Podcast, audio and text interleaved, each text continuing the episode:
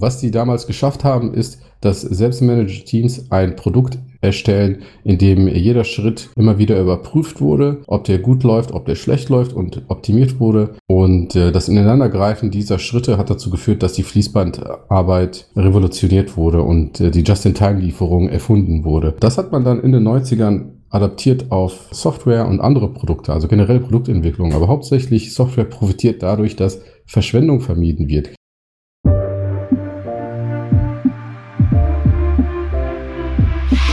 Herzlich willkommen zur Skillbyte Podcast Episode Nummer 53. Scrum erfolgreich einsetzen. Abonniert unseren Podcast für mehr spannende Themen aus dem Technologieumfeld, wenn ihr IT-Entscheider oder IT-Fachkraft seid. Wenn im Verlauf der Episode eine Hörerfrage aufkommt, freuen wir uns sehr über Post an podcast.skillbyte.de. Auch freuen wir uns immer über Bewertungen und insbesondere über Weiterempfehlungen an eure Freunde und Kollegen, für die dieses Thema ebenfalls spannend ist. Ich bin heute hier mit Hannes Ftuni. Hallo Hannes. Maurice. Erzähl uns doch kurz mal, wie Scrum in dein Leben gekommen ist und was du machst und welchen Hintergrund du hast. Sehr gerne. Erstmal vielen Dank, dass ich an eurem Podcast teilnehmen darf. Ich bin ein großer Fan, gebe ich zu. Ja, wie bin ich zur AG gekommen? Also das fing alles 2009 an, als ich das erste Mal etwas entwickelt habe mit äh, meinem aktuellen Geschäftspartner wir haben eine Methode gesucht, uns zu organisieren und sind dann auf Kanban gestoßen. Äh, sehr leichte Adaption von Agil und der Ursprung von allem. So bin ich zu Agil gekommen. Also ist inzwischen zwölf Jahre her. Wahnsinn, Wahnsinn. Seit wann gibt es Scrum? Scrum gibt es seit 1993. Da Sutherland und Schwaber, die beiden äh, Scrum Guide Gründer, haben damals zum ersten Mal den Begriff verwendet. Okay, ja, dann hat es ja doch noch eine Zeit gedauert, bis es sich durchgesetzt hat. Ja, also der offizielle Scrum Guide, der große Boom kam erst in den Nullerjahren, auch in den Staaten zum Beispiel 2001, weil die erste große Version des Scrum Guides wurde veröffentlicht. Das heißt, du bist 2009 mit Scrum in Berührung gekommen. Und wie ist da dein weiterer Werdegang? Du hast gesagt, ich finde das so klasse, ich möchte mich unbedingt mehr damit beschäftigen. Ganz genau so war es. Es war so simpel und einfach zu adaptieren und es hat gut funktioniert. Man hatte die Transparenz, wer arbeitet gerade woran. Man hat tatsächlich es genutzt, wie es gedacht war, ohne großes Coaching. Dann äh, habe ich mich schulen lassen. Ähm, damals gingen die beiden Barber aus Sutherland noch selbst auf Tour und haben Seminare gehalten, auch in Deutschland. Und ich war auch mit Sutherland in einem Seminar und habe mich dort zertifizieren lassen zum Scrum Master recht früh, auch 2010 meine ich, war das.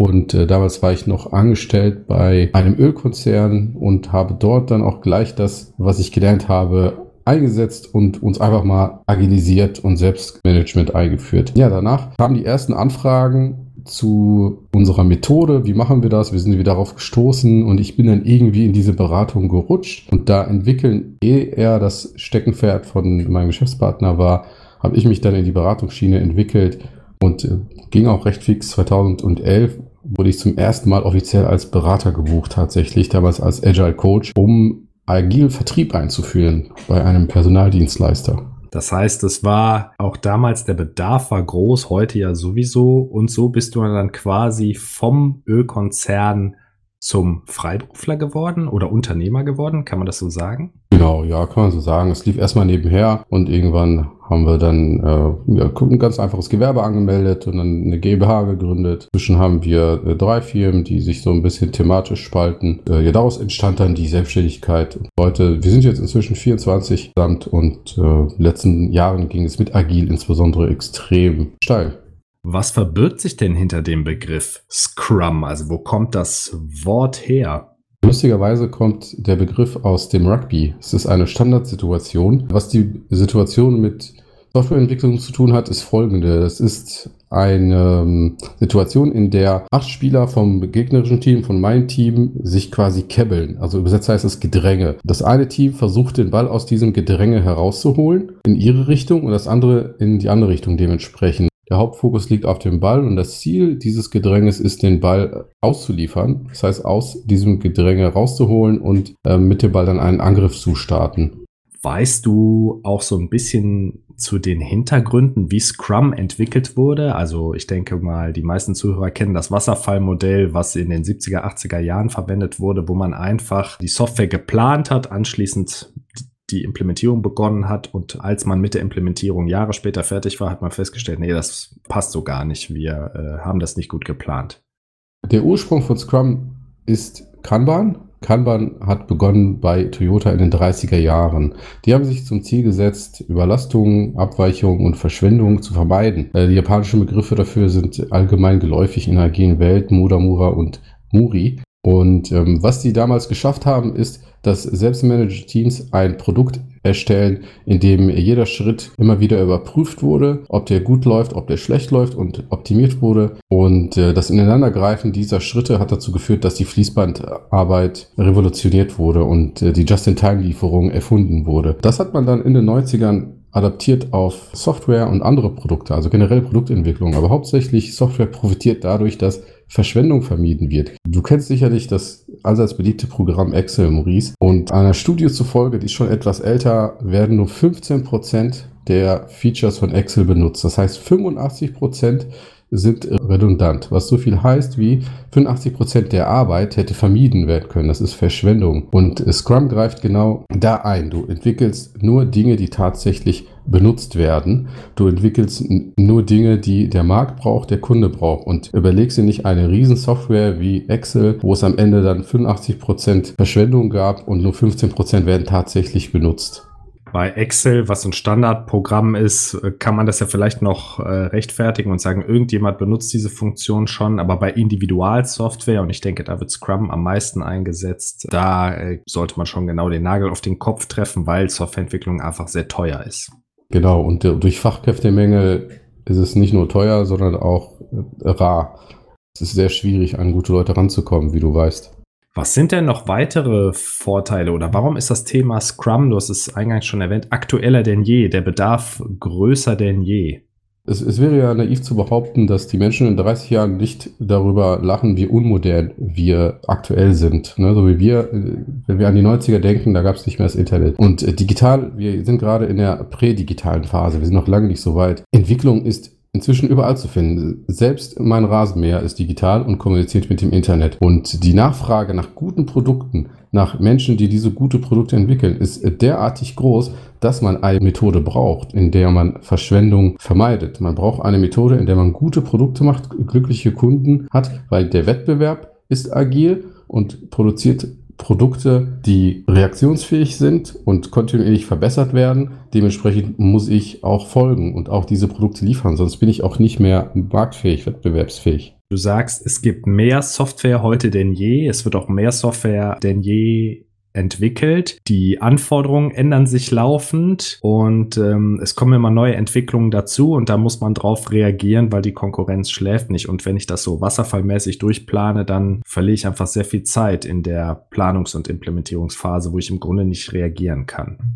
Ja, du verschwendest sehr viel Zeit in der Planung, aber dann auch viel mehr Zeit und Geld in der Entwicklung und du hast halt keine Echtdaten, mit denen du arbeiten kannst. Beim agilen Vorgehen generell, jetzt nicht nur Scrum, hast du eine schnelle äh, Time to Market, wie man das so schön nennt. Das heißt, du bist schnell auf dem Markt und hast direkt schon Erkenntnisse alles, was mit agil zu tun hat, basiert auf Empirie. Und Empirie heißt, ich habe gelernt, gesehen, gehört. Bevor du dein Produkt nicht angetestet hast oder auf den Markt geworfen hast, ist alles nur ein Ratespielchen. Und äh, das verkürzt Scrum. dadurch, dass wir nur einen kurzen Iterationszyklus planen von eins bis vier Wochen, haben wir auch dementsprechend einen viel schnelleren Start. Wir können theoretisch, wenn wir beide jetzt eine Idee haben, könnten wir morgen damit anfangen, die umzusetzen mit agilen Methoden, weil wir planen das Minimalprodukt und sagen, okay, User müssen sich registrieren bei unserer Idee. Wir machen erstmal das Out-Modul oder und das geht nur mit agilen Methoden. Wenn wir ein Wasserfallmodell wählen, dann planen wir jetzt erstmal die nächsten drei Monate. Ein anderer ist schneller, hat das Minimalprodukt auf dem Markt, hat echte Erkenntnisse, hat das Produkt auch dementsprechend weiterentwickelt. Dann brauchen wir gar nicht erst an den Start gehen, wenn wir soweit sind.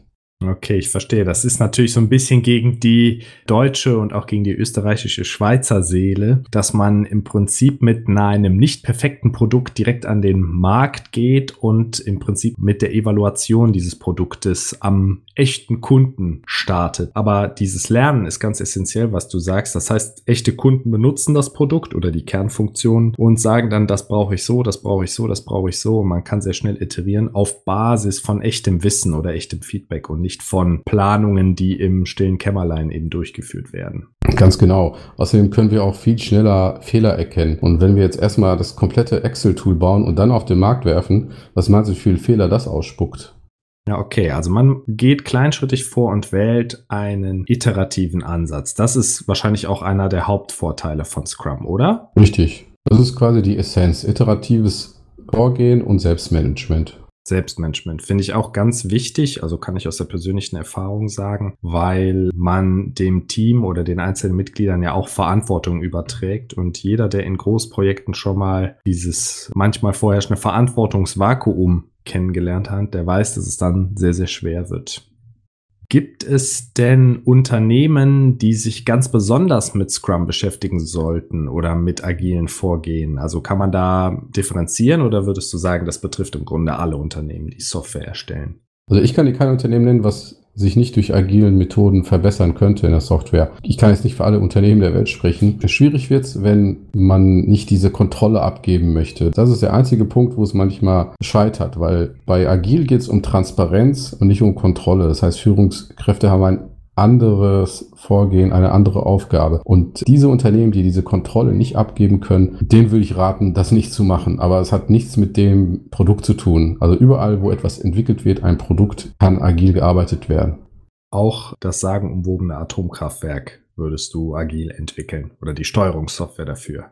Ja, das ist natürlich der Klassiker. Wenn du eine Autobahnbrücke baust, dann hast du ein klares Ziel und du kannst selbstverständlich keine Veränderung mitten im Projekt vornehmen. Allerdings, hier musst du etwas rauszoomen. Und wenn du zehn Autobahnbrücken baust, lernst du aus jedem Mal etwas für das nächste Mal. Das heißt, du zoomst einfach nur etwas raus. Selbstverständlich veränderst du die Autobahnbrücke nicht bei 70 Prozent. Das sollte man definitiv nicht. Du weißt aber beim nächsten Mal, dein Iterationszyklus ist halt etwas länger. Das ist der komplette Bau der Autobahnbrücke. Das wäre so, als wenn man mitten im Sprint das nochmal aufbrechen würde. Okay, und die Autobahnbrücke ist halt ein Sprint. Aber ich glaube, jeder kann sich in die Situation hineinversetzen, dass man nach Fertigstellung einer Aufgabe sagt, oh, hätte ich das und das mal vorher gewusst. Wenn ich es jetzt nochmal machen müsste, dann wäre ich viel schlauer und genau das kommt dann hier auch zum Tragen. Gibt es denn Voraussetzungen, die Unternehmen erfüllen sollten, die nach Scrum arbeiten möchten? Also du sagst, der Führungsstil ist ein anderer. Ich muss quasi dem Team vertrauen und muss dieser Transparenz vertrauen. Richtig. Äh, die Voraussetzung ist tatsächlich Kopfsache. Akzeptieren, dass du dem Team die Verantwortung überlässt. Du musst akzeptieren, dass das Team über das Wie entscheidet und selbst als Führungskraft über das Was entscheidest. Und das Was sollte aber auch eine Markterkenntnis sein und nicht einfach nur eine Theorie. Das ist viel mehr Kopfsache, ob ich äh, agil einführen kann oder nicht. Also Vorbedingung ist tatsächlich wahrscheinlich Wissenschaften, zu Schulungen gehen, Agil heißt nicht, dass es über Nacht funktioniert. Es ist kein Schalter, den man drückt. Es ist ein Kulturwandel. Damit muss man sich erstmal anfreunden, dass es ein Kulturwandel ist. Und man muss auch den gesamten Weg gehen. Ich, ich sehe oft, dass Unternehmen nach kurzer Zeit aufgeben, weil sie ein Daily machen und dann meinen, sie sind agil und sich wundern, dass nichts anderes passiert. Da gehört schon etwas mehr dazu.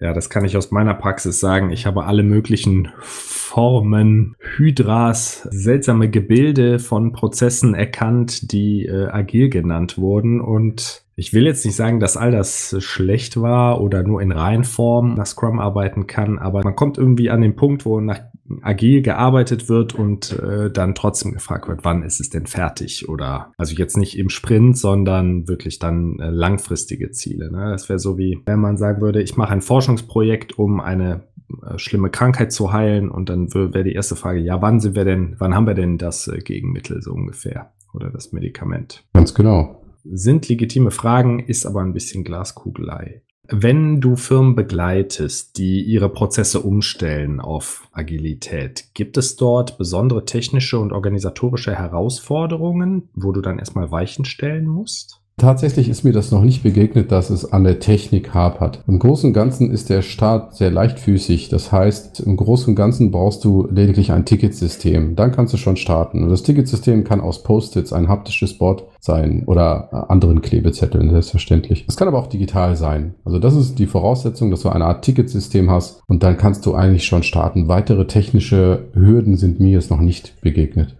Organisatorisch wäre dann der der Mindshift, äh, der muss da mitspielen und man muss halt die Rückendeckung vom Vorstand haben. Gerade in der stürmischen Phase, wenn man etwas umstellt. Der Rückhalt vom Management ist enorm wichtig für das Funktionieren von Agile und Scrum, weil die Manager entscheiden, wann abgebrochen wird mit der Einführung von Agile. Haben die, haben die Manager einen langen Atem? Funktioniert das? Sind sie ungeduldig? Was gleichzusetzen ist mit Sie glauben nicht dran, dann funktioniert das nicht. Du hast eben es kurz angerissen, aber gibt es auch Projekte oder Konstellationen, in denen du Scrum nicht empfiehlst? Ich würde niemanden Scrum empfehlen, der nicht die Kontrolle abgeben kann. Wer Kontrolle nicht durch Transparenz ersetzen kann, der sollte das nicht machen. Man kennt sich ja selbst am besten und es ist völlig legitim, dass du auch mit Kontrolle erfolgreich bist. Allerdings wirst du mit Agilmethoden nicht glücklich, wenn du einen Kontrollzwang hast, sondern es ist mehr dieses Abgeben und ich kümmere mich nicht mehr darum, sondern ich habe andere Aufgaben als Manager. Und für jedes Umsetzungsteam der Welt kann ich nur sagen, es gibt nichts Schöneres als echtes selbstgemanagtes Arbeiten. Man muss Verantwortung abgeben können. Das kann man ja sagen, dass das eine Voraussetzung für das ähm, Management ist. Was hat es denn mit Kanban auf sich? Also kannst du sagen, was der Unterschied zwischen Kanban und Scrum ist, wie die sich ergänzen und welche Unterschiede es gibt? Ja, durchaus. Also ich, ich erkläre Kanban immer ganz gerne mit einem Beispiel, das jeder Mensch im Westen versteht. Wenn du zu Starbucks gehst und einen Kaffee bestellst, dann wird dein Auftrag auf den Kaffeebecher geschrieben. Was die meisten nicht wissen, ist, dass dieser Kaffeebecher die Kanban-Karte ist. Da steht dein Name drauf, da steht drauf, was du möchtest im Detail, also welche Schritte zur Produktion gehören. Dieser Becher, die Kanban-Karte, wird weitergegeben in die Produktion. Da wird dein Kaffee hergestellt. Der Barista stellt deinen Kaffee her, macht einen Sirup rein, macht den Deckel drauf. Und im dritten Step ist die Auslieferung, da wird er ausgeliefert. Und du als Kunde nimmst den Becher entgegen, probierst den Kaffee und nimmst das Produkt ab. Das heißt, ausgeliefert, Kunde ist zufrieden und die Produktionskette läuft in der Zeit weiter. Das ist Kanban. Kanban ist japanisch für Karte, heißt nichts anderes als, ich schreibe auf eine Karte, was zu tun ist in unterschiedlichen Schritten und diese Schritte werden von unterschiedlichen Stationen abgearbeitet und am Ende wird ausgeliefert. Selbstmanagement. Die Gemeinsamkeit ist die Selbstorganisation und die Reaktionsfähigkeit. Und zu jedem Zeitpunkt kann man Veränderungen machen. Ich kann, während ich bestelle, kann ich dem Barista zurufen, bitte mach den Sirup doch nicht rein. Er wird das schaffen. Kanban ist wie die Rezeptkarte, wo genau drauf steht, welche Arbeitsschritte für das Produkt erforderlich sind, sozusagen. Genau. Okay, und was ist dann Scrum im Gegensatz, wenn ich das dagegen halte? Ja, bei Scrum sind nicht aufeinanderfolgende Schritte, sondern es geschieht alles gleichzeitig. Es wird entwickelt, es wird getestet, es wird designt und am Ende wird ausgeliefert. Also die Schritte beim Scrum passieren gleichzeitig. Der Unterschied ist auch, dass bei Kanban eine Sache, man arbeitet an einer Sache und nicht an mehreren. Also du hast den Fokus auf den aktuellen Step. Bei Scrum hast du den Fokus auf das ganzheitliche Bild, das Inkrement, was am Ende herauskommt. Scrum nutzt man in komplexen Umfeldern, wo Teamwork gefragt ist und Kanban kannst du in einfachen Produktionsumfelden oder zum Beispiel ganz klassisch das IT-Services, Service Desk oder ganz klassisch IT-Service Desk ist ja auch immer klassisches Kanban-System. Okay, wo dann eine Anfrage reinkommt, ich schreibe ein Ticket, also ich schreibe einen Becher und auf dem Becher steht dann, was gemacht werden muss. Nee, okay, das verstehe ich. Du wirst in deiner täglichen Tätigkeit ja auch viel mit Softwareentwicklern und Testern und so weiter zu tun haben. Mhm. Müssen die sich auch umstellen, wenn die nach Scrum arbeiten oder ist das im Grunde schon, entspricht das sehr stark der natürlichen Arbeitsweise? Ich glaube, das kannst du doch auch gut beurteilen, Maurice. Ich wollte es dich sagen äh, lassen, weil du mit mehr Entwicklern sicher zusammengearbeitet hast. Ich würde sagen, das kommt den Entwicklern entgegen. Wenn man eine Funktion entwickelt hat oder einen Bug, einen Fehler behoben hat, dann ist man ja sozusagen geistig noch frisch in dem Thema drin. Und wenn das dann sofort abgenommen wird und sofort in das Produkt integriert und ausgeliefert wird, ist das natürlich ein Riesenvorteil für den Endkunden, wenn er im Prinzip heute Morgen ist der Fehler aufgetreten und abends ist ist der Fehler schon behoben, die Software ist aktualisiert worden und alle nachfolgenden Kunden profitieren von der Fehlerlösung. Das finde ich eine sehr natürliche Arbeitseinstellung, also zumindest für mich. Und äh, ich würde auch sagen, wenn ich so an andere Entwickler denke, kommt denen das auch eher entgegen. Ich kann dem nur zustimmen. Ich habe gute Erfahrungen gemacht mit Menschen, die sich darauf eingelassen haben. Es gibt allerdings auch tatsächlich Entwickler, die dieses Selbstmanagement ablehnen, weil das ja auch Verantwortung heißt. Das heißt, du verantwortest es. Und manche möchten diese Entscheidung gar nicht treffen. Die fanden die alte Welt, in der die komplette Verantwortung bei der Führung liegt, gar nicht so schlecht. Die fanden auch die Linie gut. Diese Einstellung hat nicht mal was mit dem Alter zu tun. Es gibt junge Menschen, die das so sehen, genauso wie Menschen im älteren Semester. Das ist wahrscheinlich einfach eine Frage der Arbeitseinstellung oder der Frage, möchte ich Verantwortung übernehmen? Möchte ich eigenverantwortlich arbeiten? Genau, weil selbstorganisiertes Arbeiten heißt auch selbstorganisiertes Arbeiten. Ich muss mich selbst motivieren. Ich ernte die äh, Früchte, wenn es gut läuft. Und wenn es schlecht läuft, heißt es, dass ich auch nachbessern muss. Welche Begriffe tauchen denn häufig im Zusammenhang mit Scrum auf? Also man hört ja oftmals von Sprint, Backlog, Product Owner. Was gibt es da für einen Kosmos? Vielleicht gibst du uns da so einen kurzen Ablauf, dass man, wenn man die Begriffe hört, weiß, was gemeint ist. Ja, sehr gerne. Also würde den Rahmen sprengen, wenn ich jetzt auf alles eingehe. Im Scrum gibt es feste Rollen, feste Events und feste Artefakte. In Zahlen ausgedrückt sind das vier Rollen, fünf Events und drei Artefakte, von denen man immer spricht. Bei den Artefakten ist es das Product Backlog, das Sprint Backlog und das Inkrement. Das Produkt Backlog ist eine Liste von Anforderungen, die priorisiert ist. Das heißt, was oben ist, sollte zuerst erledigt werden und dann geht die Priorisierung Je weiter unten das Ticket ist, desto niedriger ist es priorisiert. Das Sprint Backlog umfasst die Anforderungsliste für den aktuellen Iterationszyklus. Also wenn wir jetzt einen zwei Wochen Sprint wählen, machen wir in diesen zwei Wochen eine Anforderungsliste, die wir Sprint Backlog nennen. Und da innerhalb dieses Sprint Backlogs gibt es keine Priorisierung. Alles, was im Sprint Backlog ist, sollte erledigt werden. Und das Inkrement ist das Ergebnis des Sprint Backlogs. Am Ende des Sprintes haben wir Inkremente die herauspurzeln und Plural ist hier bewusst gewählt. Also normalerweise hat man mehr als ein Inkrement pro Sprint. Die vier Rollen sind der Product Owner, das Entwicklerteam bzw. Dev-Team und der Scrum Master. Und als vierte Rolle ist es, sind es die Stakeholder. Das sind quasi die Sponsoren, eine Interessensgruppe, die großes Interesse an dem Produkt hat. Der Product Owner ist sozusagen der Mini-CEO für dieses Produkt. Das heißt, ihm gehört das Produkt rein fachlich und er entscheidet darüber, was als nächstes entwickelt wird, was released wird und was nicht, welcher Bug behoben wird und welcher nicht. Das Umsetzungsteam, Entwicklerteam sind die, die über das Wie entscheiden und das dann auch tatsächlich umsetzen. Das beinhaltet aber auch so etwas wie ein Designer oder ein Tester. Das Entwicklerteam besteht nicht nur aus Entwicklern. Und der Scrum Master, ich nenne ihn auch gerne Scrum Polizist, eine der Aufgaben ist es nämlich, auf die Einhaltung der Scrum-Regeln zu achten. Allerdings dient er auch als Moderator und löst Impediments auf, sogenannte Hindernisse. Und die Events, die Ereignisse sind das Daily, also eine tägliche 15 Minuten Timebox, jede, jeden Tag zur selben Zeit am selben Ort, in der sich das Entwicklerteam austauscht und nach Hilfe fragt oder Hilfe anbietet. Der Sprint an sich ist auch eines dieser Events, das ist der Iterationszyklus, der alle anderen Events umfasst. Am Ende des Sprints gibt es eine Sprint Review. In dieser Review werden die Inkremente des vergangenen Sprints den Stakeholdern vorgeführt. Und nach der Review gibt es eine Retrospektive eines Scrum Team, ein, ein Scrum Team internes Event mit Scrum Master und Product Owner. Und dort wird nochmal reflektiert, was gut oder beziehungsweise was schlecht gelaufen ist im letzten Iterationszyklus. Und jeder Sprint startet mit dem Sprint Planning Dort wird der nächste Iterationszyklus geplant. Das war jetzt der Schnelldurchlauf. Okay, ja, aber das ist ja schon mal eine ganze Menge an Informationen.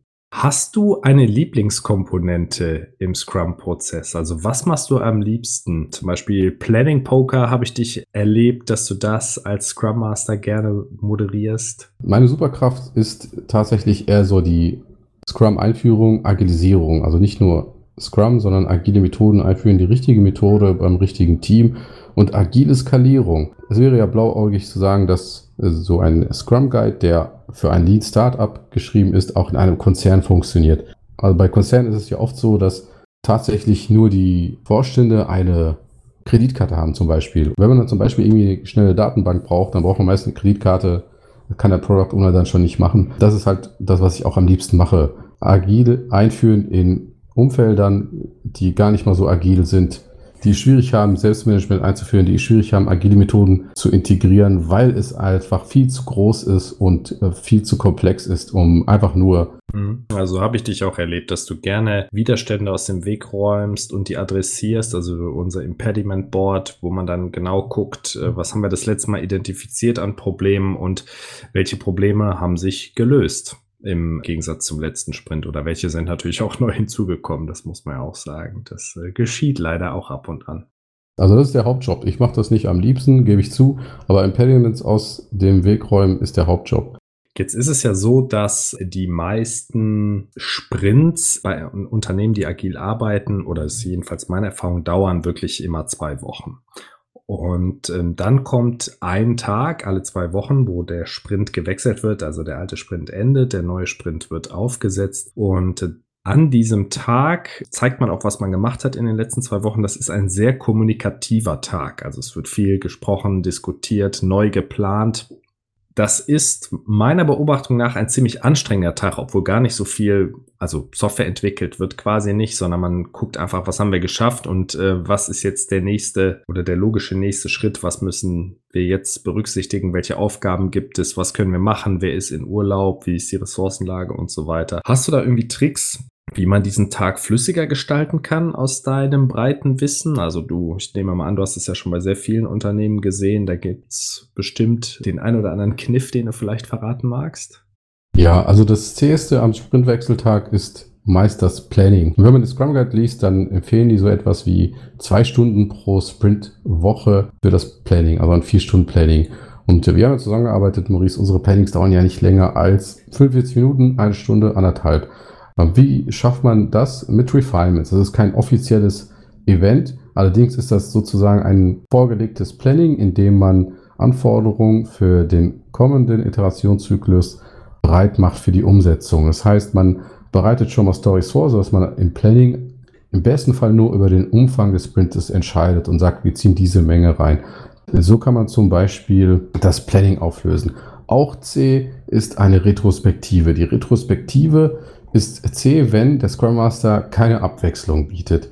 Wenn man jedes Mal das Gleiche macht, dann hat irgendwann mal keiner der Beteiligten mehr Lust drauf. Ähm, ist dir das schon mal begegnet, Maurice? Ja, das ist mir begegnet. Das Planning ist die größte Herausforderung, sagst du. Also ich habe, das ist aber allerdings schon einige Jahre her, da gab es einen Pre-Check für Tickets jetzt bei dem Unternehmen, an das ich jetzt denke. Und das war eine Rolle, die habe ich damals ausgefüllt und das war bestimmt die Hälfte meiner Arbeitszeit, wenn nicht länger. Da bin ich einfach nur von Fachabteilung A zu B zu C gelaufen und habe die Anforderungen eingesammelt und habe quasi so eine Art technische Lösungsskizze runtergeschrieben. Also wie kann man das lösen? Was äh, ist der Sollzustand, was ist der aktuelle Ist-Zustand, was, wie kann man das machen, wie kann man das technisch integrieren. Diese Tickets habe ich dann sozusagen runtergeschrieben und das war eine mega Arbeit, aber natürlich, also ich war dann immer in der Flaschenhals, weil schon so viel vorgeplant war, dass äh, die Entwickler konnten das Ticket quasi so vom Bord nehmen und direkt mit der Implementierung loslegen und ähm, du weißt das selber, wenn man so fachlich arbeitet, dann ist der nicht da und hier gibt es eine Verzögerung und da ähm, kommt man nicht weiter. Also ja, das habe ich ein halbes Jahr gemacht, das war super anstrengend und ich denke, für das Entwicklungsteam war es sehr angenehm, wenn man äh, sauber vorgeprüfte Tickets äh, hingelegt bekommt. Ja.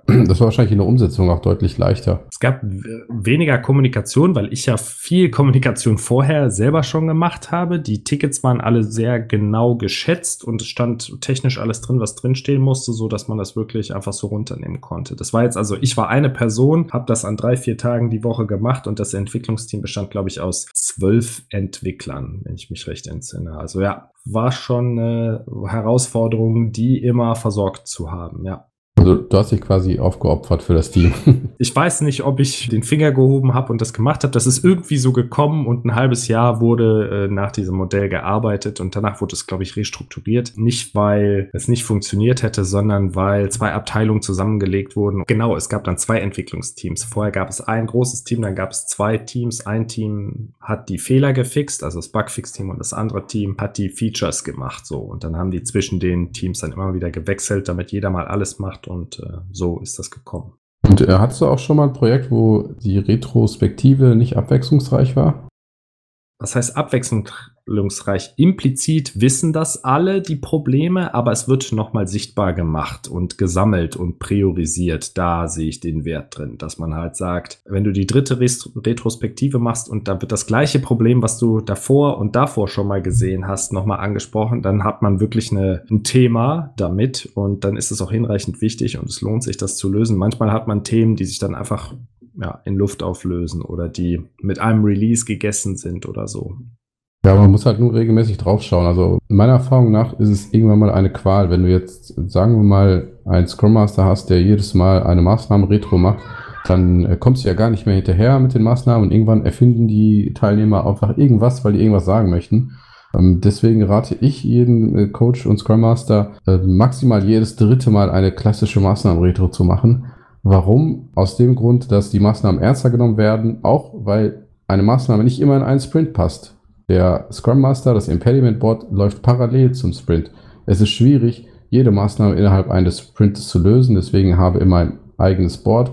Und wenn das Board leer ist, eine neue Maßnahme Retro oder alle drei Sprints eine Maßnahme Retro. So ist die Retro auch meistens auch sehr beliebt bei den Teilnehmern. Und die Sprint Review dauert halt so lange, wie sie dauert. Das ist ja ein Demo-Termin für Stakeholder. Manchmal hat man mehr, manchmal weniger. Ich finde, das ist noch das angenehmste an einem Sprintwechsel, oder? kommt drauf an, glaube ich, ob man Probleme hat, was zu präsentieren oder nicht. Ich finde das total wichtig. Ich bereite mich da auch drauf vor, weil im Review, also äh, für die Zuhörer, die vielleicht nicht so firm sind mit Scrum, da geht es halt darum, dass man das zeigt, was man in den letzten zwei Wochen bearbeitet hat und auch fertiggestellt hat. Also man zeigt die Arbeitsergebnisse des letzten Sprints. Und da finde ich es super wichtig, dass man sich da vorbereitet, um da einfach einen guten Eindruck zu machen. Auch da sitzen halt die Leute, die, die Stakeholder, die letztlich die Projekte bezahlen. Und da glaube ich, ist es sehr, sehr wichtig, dass man zeigt, dass man auf einem guten Weg ist, dass man ähm, das Projekt ordentlich vorantreibt und auch Probleme dann anspricht, natürlich, ja, dass man da einfach ein gutes Ergebnis zeigen kann, damit die äh, Leute, die die Projekte finanzieren, sich auch gut fühlen und auch sehen, dass das ein sinnvolles Projekt ist. Ja, man, man will ja nur sinnvolle Projekte machen, sonst macht das ja alles keinen Sinn. Es gibt halt drei wichtige Feedback-Schleifen im Scrum: das Daily, die Feedback-Schleife unter dem Entwicklungsteam, dann gibt es die Review, die Feedback-Schleife von Markt bzw. Stakeholder und die retrospektive Feedback-Schleife. Man reflektiert den vergangenen Sprint und äh, sowohl in fachlicher als aber auch in zwischenmenschlicher Betrachtung. Die drei Feedback-Schleifen machen agil auch so stark. Wenn du nur eine Sache aus Scrum nehmen könntest, was würdest du tun? Was ist das Aller, Allerwichtigste? Ich habe was, das sage ich dir gleich, aber ich möchte, erst, ich möchte erst deine Meinung dazu hören. Ja, also ich wäre mein Geld nicht wert, wenn ich jetzt nicht folgenden Satz sagen würde. Es funktioniert nur als Ganzes. wenn jemand sagt, ich will auf diesen Trend aufspringen, aber ich will das eigentlich gar nicht und aber irgendwie sagen alle, ich muss das machen und jetzt eine Sache pick ich mir aus diesem Strauß heraus. Was ist es? Ich glaube, was total wichtig ist, ist das Daily. Also, dass man morgens sagt, was man gestern getan hat und was man heute tun wird, weil das erzwingt noch ein bisschen mehr diese Selbstorganisation, dass man sich Gedanken macht, was ist, ähm, was war gestern wichtig oder was habe ich gestern gemacht, was ist heute wichtig, was wird heute wichtig, welche Besprechung habe ich und das verbalisiert und dadurch in den Austausch mit dem Team geht und dann weiß so jeder vom Team, okay, der macht heute das, der macht heute das, der macht heute das und man hat so einen Überblick. Man glaubt manchmal, das ist eine Spielerei, aber ich halte das für absolut wichtig. Das ist ein guter Punkt, Maurice. Klar, wenn du sagst, das Daily ist wichtig, Warum ist das Daily denn so gut? Ihr habt folgendes im Daily. Ihr habt das Artefakt Sprint Backlog. Ihr schaut drauf und äh, sprecht darüber, was geschehen ist. Ihr habt den Scrum Master dabei, der Impediments aufnimmt, der moderiert, der dafür sorgt, dass die Zeit eingehalten wird. Ohne Sprint Planning gäbe es dieses Sprint Backlog auch gar nicht. Du hast den Product Owner, der dir Frage und Antwort steht. Also das Daily alleine zu nutzen, ähm, ist nicht agil sein. Das Daily alleine zu nutzen, ist ein Team-Meeting, ein tägliches. Und äh, meiner Erfahrung nach, ein Daily ohne Scrum Master, ohne echtes agiles Arbeiten, artet aus und es dauert länger als 15 Minuten.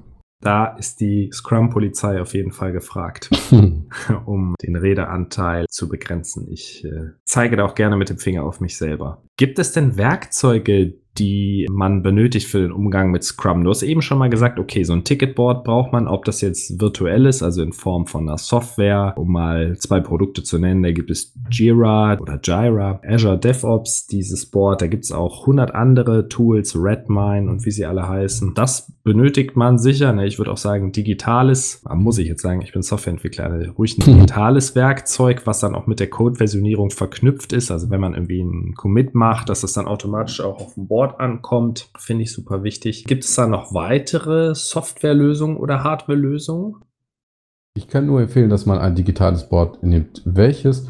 Das muss jeder für sich selbst entscheiden. Der Vorteil von digital ist, du kannst verteilt arbeiten. Mm, das Nachhalten ist sehr leicht. Du hast überall Transparenz von überall auf der Welt und du kannst sehr schnell reagieren. Ein Ticket ist digital auch schneller getippt als auf einen Klebezettel geschrieben. Und äh, für welches Board du dich entscheidest, ist dir überlassen. Also Jira und Azure DevOps Boards teilen sich den Markt aktuell, wobei Jira der Branchengigant ist. Ich persönlich bin umgestiegen auf Azure DevOps Boards, einfach nur um up to date zu bleiben und auszuprobieren, finde ich richtig gut. Allerdings kannst du auch etwas äh, nehmen wie Trello, das ist was ganz leichtfüßiges, wo du einfach nur ein Board machen kannst und Tickets hin und her schieben kannst, ideal zum Beispiel für Kanban und es gibt zahlreiche äh, kostenlose Tools. Ich sag's nochmal, ich glaube, ein digitales Board ist ganz wichtig, weil du kannst Attachments dran machen, du kannst da wild rumschieben und im Pandemiefall kann jeder darauf zugreifen und muss nicht ins Büro fahren. Also es ist ja auch ein Punkt, der in den letzten anderthalb Jahren deutlich an Gewicht gewonnen hat. Hast du denn besonders positive oder auch negative Erfahrungen gemacht in deiner beruflichen Laufbahn beim Thema Scrum? Also hast du Firmen gesehen, die das wirklich besonders toll gemacht haben, besonders guten Effekt erzielt haben oder die auch einen sehr großen Turnaround geschafft haben, also die sehr klassisch da entwickelt haben und dann äh, sehr schnell das äh, Scrum-Modell adaptieren konnten oder auch Beispiele, wo es nicht geklappt hat?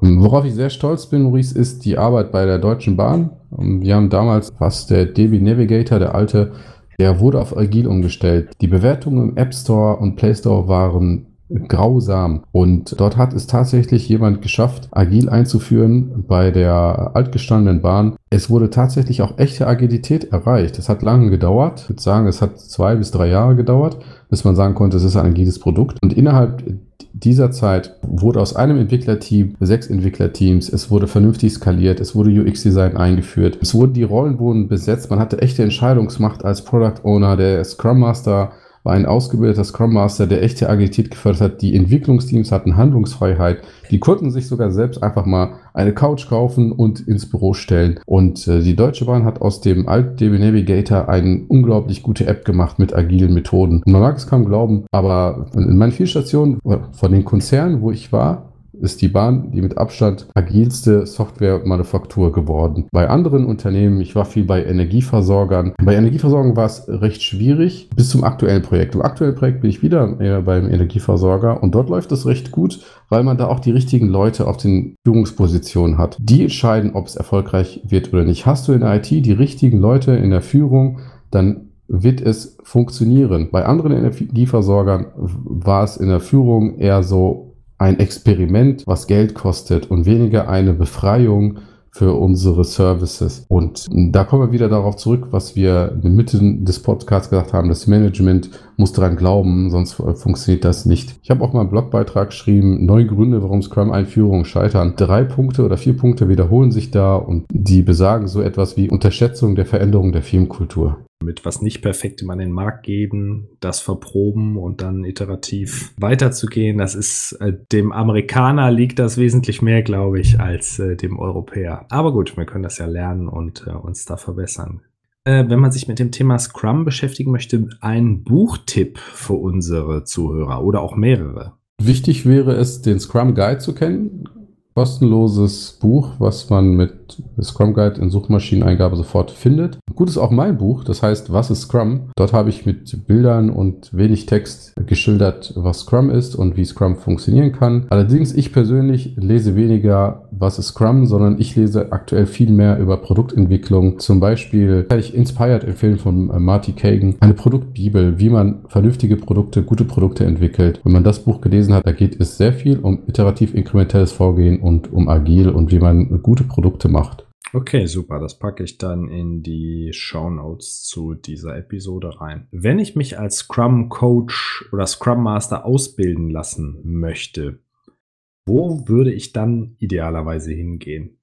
Was ich empfehlen würde, ist eine der offiziellen Zertifizierungen zu machen, sei es jetzt äh, Scrum Alliance oder Scrum Org. Ich habe beides. Dort kann man auch unterschiedliche Stufen durchlaufen. Einfach auf eine der Seiten gehen und das Schulungsangebot durchsuchen. Es gibt sehr viele Schulungen auch deutschlandweit. Das ist dann die klassische PSM, Professional Scrum Master Zertifizierung. Oder bei Scrum Alliance heißt es Certified Scrum Master. Eine dieser beiden Stationen, die übrigens, die eine gehört dem Sutherland, die andere dem Schwaber sollte man besuchen. Eine dieser beiden Zertifikate sollte man dann haben. Bei Agil und Scrum sagt man, es ist leicht zu verstehen und schwierig zu meistern. Eine Schulung zu besuchen heißt, ich habe es verstanden. Vielleicht. Es muss sich alles noch beweisen. Es basiert auf Empirie. Sammel Erfahrung.